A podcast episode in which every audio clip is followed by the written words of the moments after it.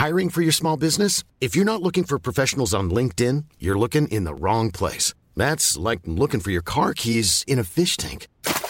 LinkedIn helps you hire professionals you can't find anywhere else, even those who aren't actively searching for a new job but might be open to the perfect role. In a given month, over 70% of LinkedIn users don't even visit other leading job sites. So start looking in the right place. With LinkedIn, you can hire professionals like a professional. Post your free job on linkedin.com/people slash people today. Bonjour à toutes et à tous, bienvenue dans le podcast La Source. C'est la toute première fois qu'on enregistre ce récap On sur n'a la absolument pas eu de problème avec euh, notre caméra. Rien du tout, rien du tout, rien du tout. Donc Nick Diaz s'est incliné pour son grand retour à l'UFC après 6 ans d'absence face à Robbie Lawler qu'il avait battu en 2004 par KO au deuxième round.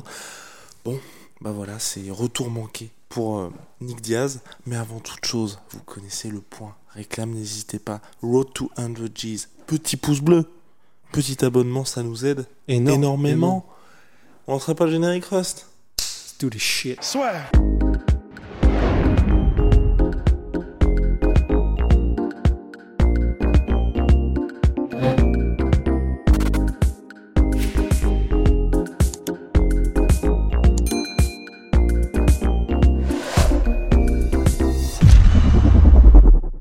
on va parler de Nick Diaz contre Robbie Lawler en long, en large et en travers. Mais avant, No KO Foot, qui ont fait une semaine spéciale Nick Diaz, n'est-ce pas Rust? Bah absolument, avec les comptes du père Rusty et euh, du coup ce podcast qu'il sponsorise. Et ce sont des protéines vegan, enfin végétales, vegan, 100% naturelles, made in France. Et euh, bah, c'est plein de bonnes choses déjà, des, acides aminés, des minéraux de haute qualité. Et en fait c'est idéal, c'est après l'entraînement, et c'est idéal pour tout ce qui est récupération, le sommeil, euh, digestion, régénération osseuse. Donc euh, c'est Sport de combat par des boxeurs pour des boxeurs. no KO foot. C'est, Alors- c'est- ouais. Alors Polydomso, Nick Diaz, qu'as-tu pensé de cette Bah, performance bah, En fait, le, le truc, le problème, c'est que j'ai du mal à faire la part des choses entre la sympathie que j'ai pour le bonhomme et le plaisir euh, non boudé de le revoir euh, dans, dans l'octogone, et même autour de l'octogone et euh, euh, s'y rendant, en fait. Euh, la réalité, c'est que quand même, il était vraiment rouillé euh, face à un adversaire qui lui-même n'est pas de prime jeunesse, qui n'est pas dans son prime. Euh, Il y avait beaucoup de choses qui, euh, très très très euh, très honnêtement était euh, était assez alertant enfin je veux dire euh, le- le- l'entrée dans l'octogone euh, avec le t-shirt euh, Oui, parce qu'en gros, il est entré dans l'octogone et il voulait rentrer avec son t-shirt. Il avait oublié qu'il l'avait sur il, a, lui. il a- Enfin, il a failli rater une marche en rentrant Des signes pas forcément rassurants, quoi. il Ouais. avait l'air il avait l'air quand même paumé on on dirait qu'il traversait une salle de convention Star Trek en se disant mais qu'est-ce que je fous là C'est précis, ça. Et, euh, et en réalité, c'était un peu l'idée générale du combat, c'est qu'est-ce que je fais là en fait. C'est le truc qui en est sorti. Alors, il était toujours présent. Alors, c'était pas aussi, c'est pas aussi triste que de revoir BJ Penn combattre. Et c'est pas, on n'en est pas à ce stade-là parce qu'il a encore de la combativité. euh, et même s'il mettait pas la pression, bah, les enchaînements d'anglaise étaient là, la dureté était là. Le euh, coup d'œil et la précision. c'est ça, c'est ça. Il y avait des restes, mais euh, c'était juste des restes en fait. Ça, ça nous rappelle à quel point il était bon avant. Et là, en fait, il y avait beaucoup de trucs qui n'étaient pas présents. La vitesse de il l'a eu à un moment donné, mais au début c'était assez lent. Euh, le, la volonté de faire mal et d'avancer sur l'adversaire n'était pas là. Euh, euh, la volonté de gagner aussi n'était pas là. La, le- la, violence, la méchanceté, le cardio aussi. Il n'y avait, pas- il y avait pas tout ça. Donc c'est vrai que bah, d'un côté ça me faisait plaisir et c'était pas aussi dramatique que je le pensais. C'est-à-dire euh, préalablement au combat j'avais un peu peur quand même. Et euh, bon, c'était pas non plus l'énorme cata, mais je, je sais que c'est, je considère que c'est pas la cata parce que justement j'aime bien le bonhomme. Donc euh, je le vois et qu'il se débrouille pas trop trop mal et je me dis ah putain c'est bien, mais en réalité euh, c'était chaud quoi. C'était c'était chaud et euh, la, la fin du combat. euh, Controverse mise à part sur la- l'éventuelle blessure ou pas, moi j'ai plus l'impression que euh, il avait pas envie de continuer quoi. C'est il On un- cherchait la sortie? Bah, en fait, l'impression que ça donnait, c'était, et il l'a dit dans son interview d'après combat, euh, je suis déjà, je suis, je suis content d'avoir fait le show pour vous les fans. En fait, moi, l'impression que j'ai eue personnellement, c'est qu'il est venu, il avait effectivement, j'ai pas senti qu'il avait envie de gagner particulièrement ou d'être vraiment là. On l'a vu d'ailleurs durant toute la semaine de combat. Ouais, il est arrivé, il avait sa copine euh, dans les attaché de presse. Attaché de presse, pardon. Ouais. Enfin, on sait pas en fait. Euh, dans tous ses discours, c'était en mode, euh, bouf, en vrai, on n'aurait jamais dû me mettre contre Robbie Lawler. Je sais pas trop pourquoi il y a ce combat, je sais pas trop, machin. Enfin, vraiment. On savait pas trop sur quel pied danser parce que c'est Nick Diaz et on sait jamais sur quel pied danser avec les frères Diaz et particulièrement Nick. Mais là, il y avait vraiment une sensation un peu chelou et c'est vrai que l'arrivée dans la cage, le fait qu'il oublie qu'il a son polo et que ah oui c'est vrai et donc je monte ensuite euh, les, les, petits pas chassés qui ont failli mal tourner euh, sur les escaliers et euh, ce moment où bah, ça, nous a, ça, nous a, fait rire mais c'était quand même un peu violent où la caméra passe à un moment donné sur Nick Diaz qui est pareil en train de regarder ce qui se passe un peu aux alentours un peu perdu et pas gros cut sur Robbie Lawler qui est en mode mais assassin en mode il va se passer une dinguerie le mec respire tu sais par les Juste par les naseaux. Ouais voilà. Et là ça nous a fait rire parce que le contraste était presque cinéma on aurait dit une comédie en fait. Mais on a su que ça allait être compliqué. Et c'est vrai qu'effectivement le problème c'est que ben on ne sait pas trop ce qui s'est passé sur ces dernières années. Personnellement, moi, j'étais persuadé qu'on allait le voir en bonne condition physique. Alors, pareil, il était en middleweight la dernière fois qu'il a combattu Anderson Silva. Oui, il a pris 6 ans, mais vraiment, le physique, c'était le jour et la nuit. Là, il avait le petit bidou, c'était pas évident. Il était pas sharp, c'est clair. Et moi, c'est à ça que je m'attendais pas. Je pensais vraiment que comme il continue de faire des triathlons, de s'entraîner, que, que bah voilà, qu'il allait revenir entre guillemets dans la forme de d'habitude. Sauf que, ben, ouais, Polydomso, il y a la forme des triathlons, il y a la forme et. Des, combattants, quoi. Et il y a le combat, quoi. C'est pas la même chose, en fait. Et c'est vrai que, pour le coup, en plus, Robbie Lawler était euh, inspiré ce soir, même si c'est pas. On, calme Même s'il y avait la place, si Nick Diaz avait été dans son top, quoi. C'est ça, c'est pas le Robbie Lawler euh, de, de, de, sa saga contre. Euh, Rory. contre Rory McDonald, hein, calmons-nous, mais il, il, était présent, il faisait pas que de la boxe il a eu des, beaux coups au corps, justement, et c'est ça, à mon avis, qui a, coupé le souffle en fait de, Nick Diaz et qui l'a fait euh, reculer, notamment un crescent kick, je crois, au tellement deuxième round. il a pris pas mal de middle. Hein, et bon, bah, mais tu vois, respect Nick Diaz parce qu'il le montre pas. Il reculait en revanche. Et ça, c'est pas coutumier euh, de Nick Il a reculé dans le micro, mon cher ouais, et, euh, et, donc, du coup, non, et ouais, bah, quand tu prends des coups comme ça au corps et tout, si tu as perdu l'habitude justement de cette sensation-là, euh, même si tu fais du sparring et tout, c'est pas comparable en fait. Et euh, la, la, réalité, c'est que 6 ans, c'est vraiment très très long. Surtout quand tu as ce style-là en fait de, de, Nick Diaz où tu es sur la, es sur la dureté, tu es sur le, le, cardio, mais le cardio dans le combat, mhm. de, rouler avec les coups et tout ça. Si tu perds cette habitude-là, c'est là, enfin vraiment bon, il, il, a pas craqué, il a pas perdu son menton, il s'est pas effondré non plus, mais euh, ouais, c'était c'était vraiment plus le même quoi.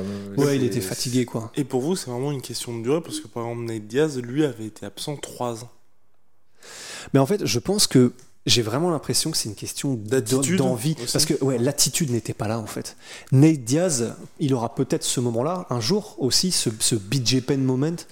Mais jusqu'à maintenant, Nate Diaz, à chaque fois qu'il vient dans la cage, il a encore la hargne, il a encore l'envie, il veut aller au contact, il, il est là pour gagner quoi. Il est vraiment là pour gagner.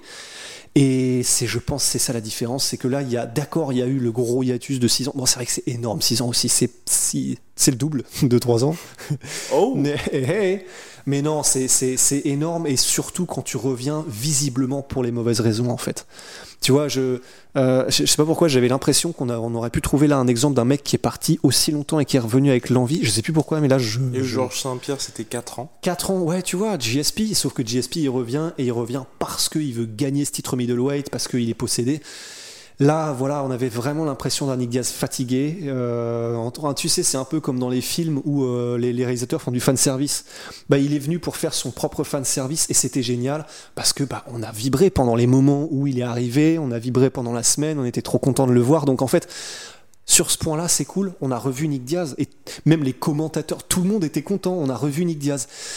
Mais voilà, je pense que c'est, il avait pas envie quoi. C'est ça, faut pas. En fait, c'est pour ça. Euh, les gens peuvent penser qu'on est sévère parce que c'est vrai qu'on est un peu dur, mais faut vraiment pas se laisser abuser par la nostalgie en fait, parce mhm. que c'est clair que c'était pas aussi dramatique que ça l'aurait pu être.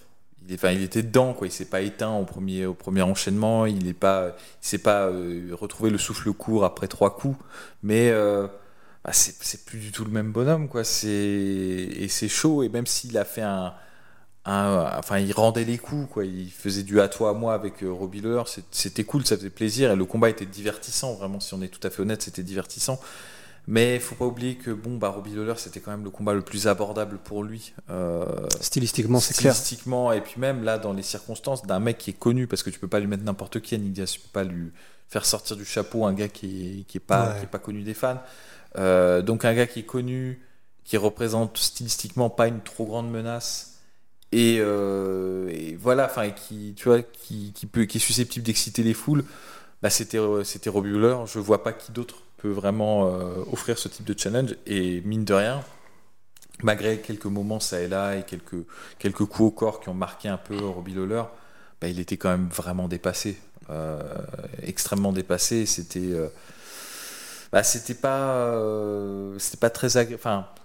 Je pense que c'est un combat que quand on va le revoir et de manière dépassionnée, quelques années après, si on le regarde, encore une fois, on va se dire, ah, quand même, c'était chaud, tu vois. Mhm. C'était chaud. Là, on était, ça nous a fait marrer parce qu'il y a des, Enfin, c'est tellement du Nick Diaz aussi, tu vois, le fait mhm. qu'il commence le combat sur une espèce de, de, de, coup de pied de taekwondo là, euh, à, moitié flingué. Ça n'a aucun sens ce coup de pied. Même si ça touchait, ça ne servait à rien, vraiment. Non, mais c'est clair, mais c'est typiquement du Nick Diaz, le fait qu'il arrive un peu paumé, qu'il il y a cette ambiance. C'est vrai que Nick Diaz, à la différence de Ned Diaz, Ned Diaz c'est un peu plus un thug, tu vois. Mais Nick Diaz, il y avait toujours ce truc, tu sais pas s'il va venir au combat, tu sais pas s'il vient à la conférence de presse. Il faisait un peu les trucs à sa façon et ça a toujours été un peu ce sac chez Nick Diaz. Et là, ça s'est accentué il a perdu un peu cette agressivité de bad boy qu'il avait avant pour, euh, pour vraiment, tu sais, embrasser le côté lunaire. Et ça aussi, il l'a dit d'ailleurs. Hein. Il l'a dit, euh, je, j'ai, je, veux, je peux plus revenir comme un gangster en fait. Et, en gros, sa raison c'était parce que bah, maintenant j'entraîne des enfants et c'est peut-être pas le bon exemple. Enfin, là, c'est forcément, là, on va peindre la cible après avoir mis la flèche dans le bout de carton, mais tous ces signaux-là, oui, finalement, euh, c'est vrai qu'on voulait peut-être pas les voir, mais ça pointait évidemment vers le fait que, bah, pas envie, quoi. Pas d'envie. Et, pourtant, même si, par exemple, contre GSP, et même dans les années d'avant, il le disait, hein, il disait aussi, euh, bah, je vais peut-être me prendre une branlée, je sais pas.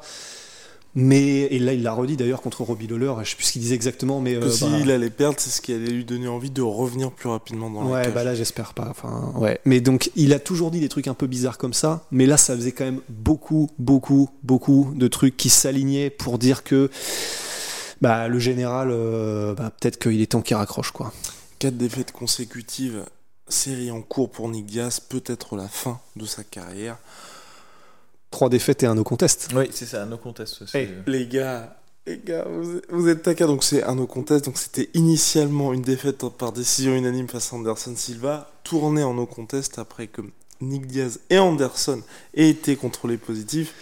Anderson Silva pour stéroïdes et euh, Nick Diaz pour et Logiquement d'ailleurs, Nick, Diaz s'est retrouvé euh, suspendu euh, 6 ans. Et... C'était 5 ans et 125 000 dollars d'amende. Enfin voilà, on, avait, on en avait parlé, mais c'était n'importe quoi. Et ça a causé du remous, même lui émotionnellement et dans sa carrière à ce moment-là. Mm. Complètement.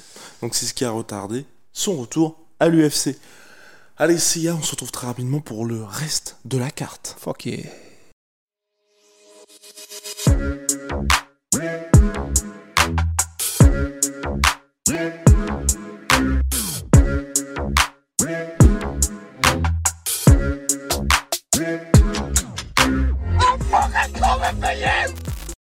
Et voilà, c'est la fin de votre épisode du podcast La Sœur. Si ça vous a plu, n'hésitez pas à nous mettre les 5 étoiles sur Apple Podcast ou sur Spotify. Vous pouvez aussi nous laisser un petit commentaire, ça nous aidera beaucoup.